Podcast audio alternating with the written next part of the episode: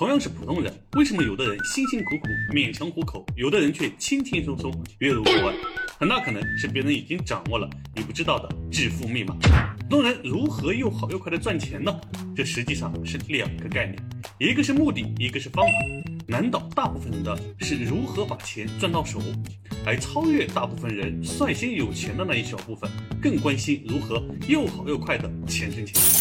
从毫无头绪的到处找钱，到又好又快的高效储蓄，这其中最关键的差距就在于打破信息差。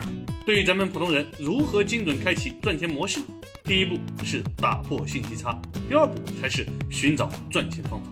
所以，耐心看完下面四个利用信息差赚钱的策略，这些都是韩老师已经实践过，成功帮助过伙伴们扭转负债状态，三年积累三十万。第一，用喜欢的方式培养正确的财商。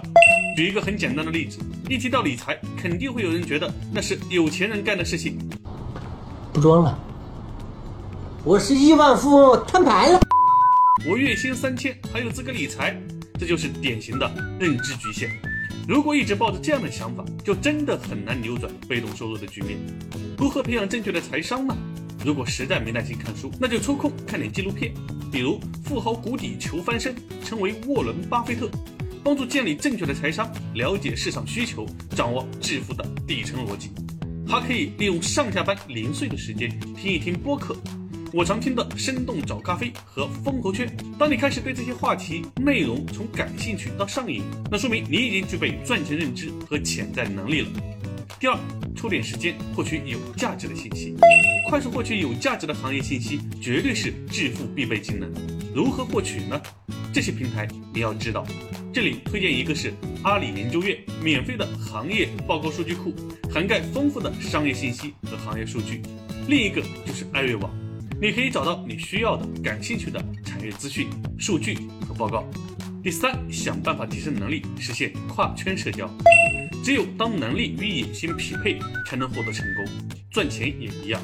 当我们有了财商和信息，却不知道怎么利用，到头来还是浪费时间。所以，从你有了大干一场的想法时，就要开始提升实践能力了。可以参与相关课程，通过学习专业知识，更清晰地了解自己的优势与劣势。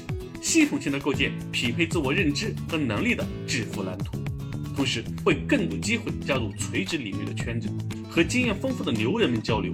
有时候他们的一些提点会比自己闷头摸索要高效的多。最后也是最重要的一点，行动起来，这也是利用信息差赚钱最核心的一步。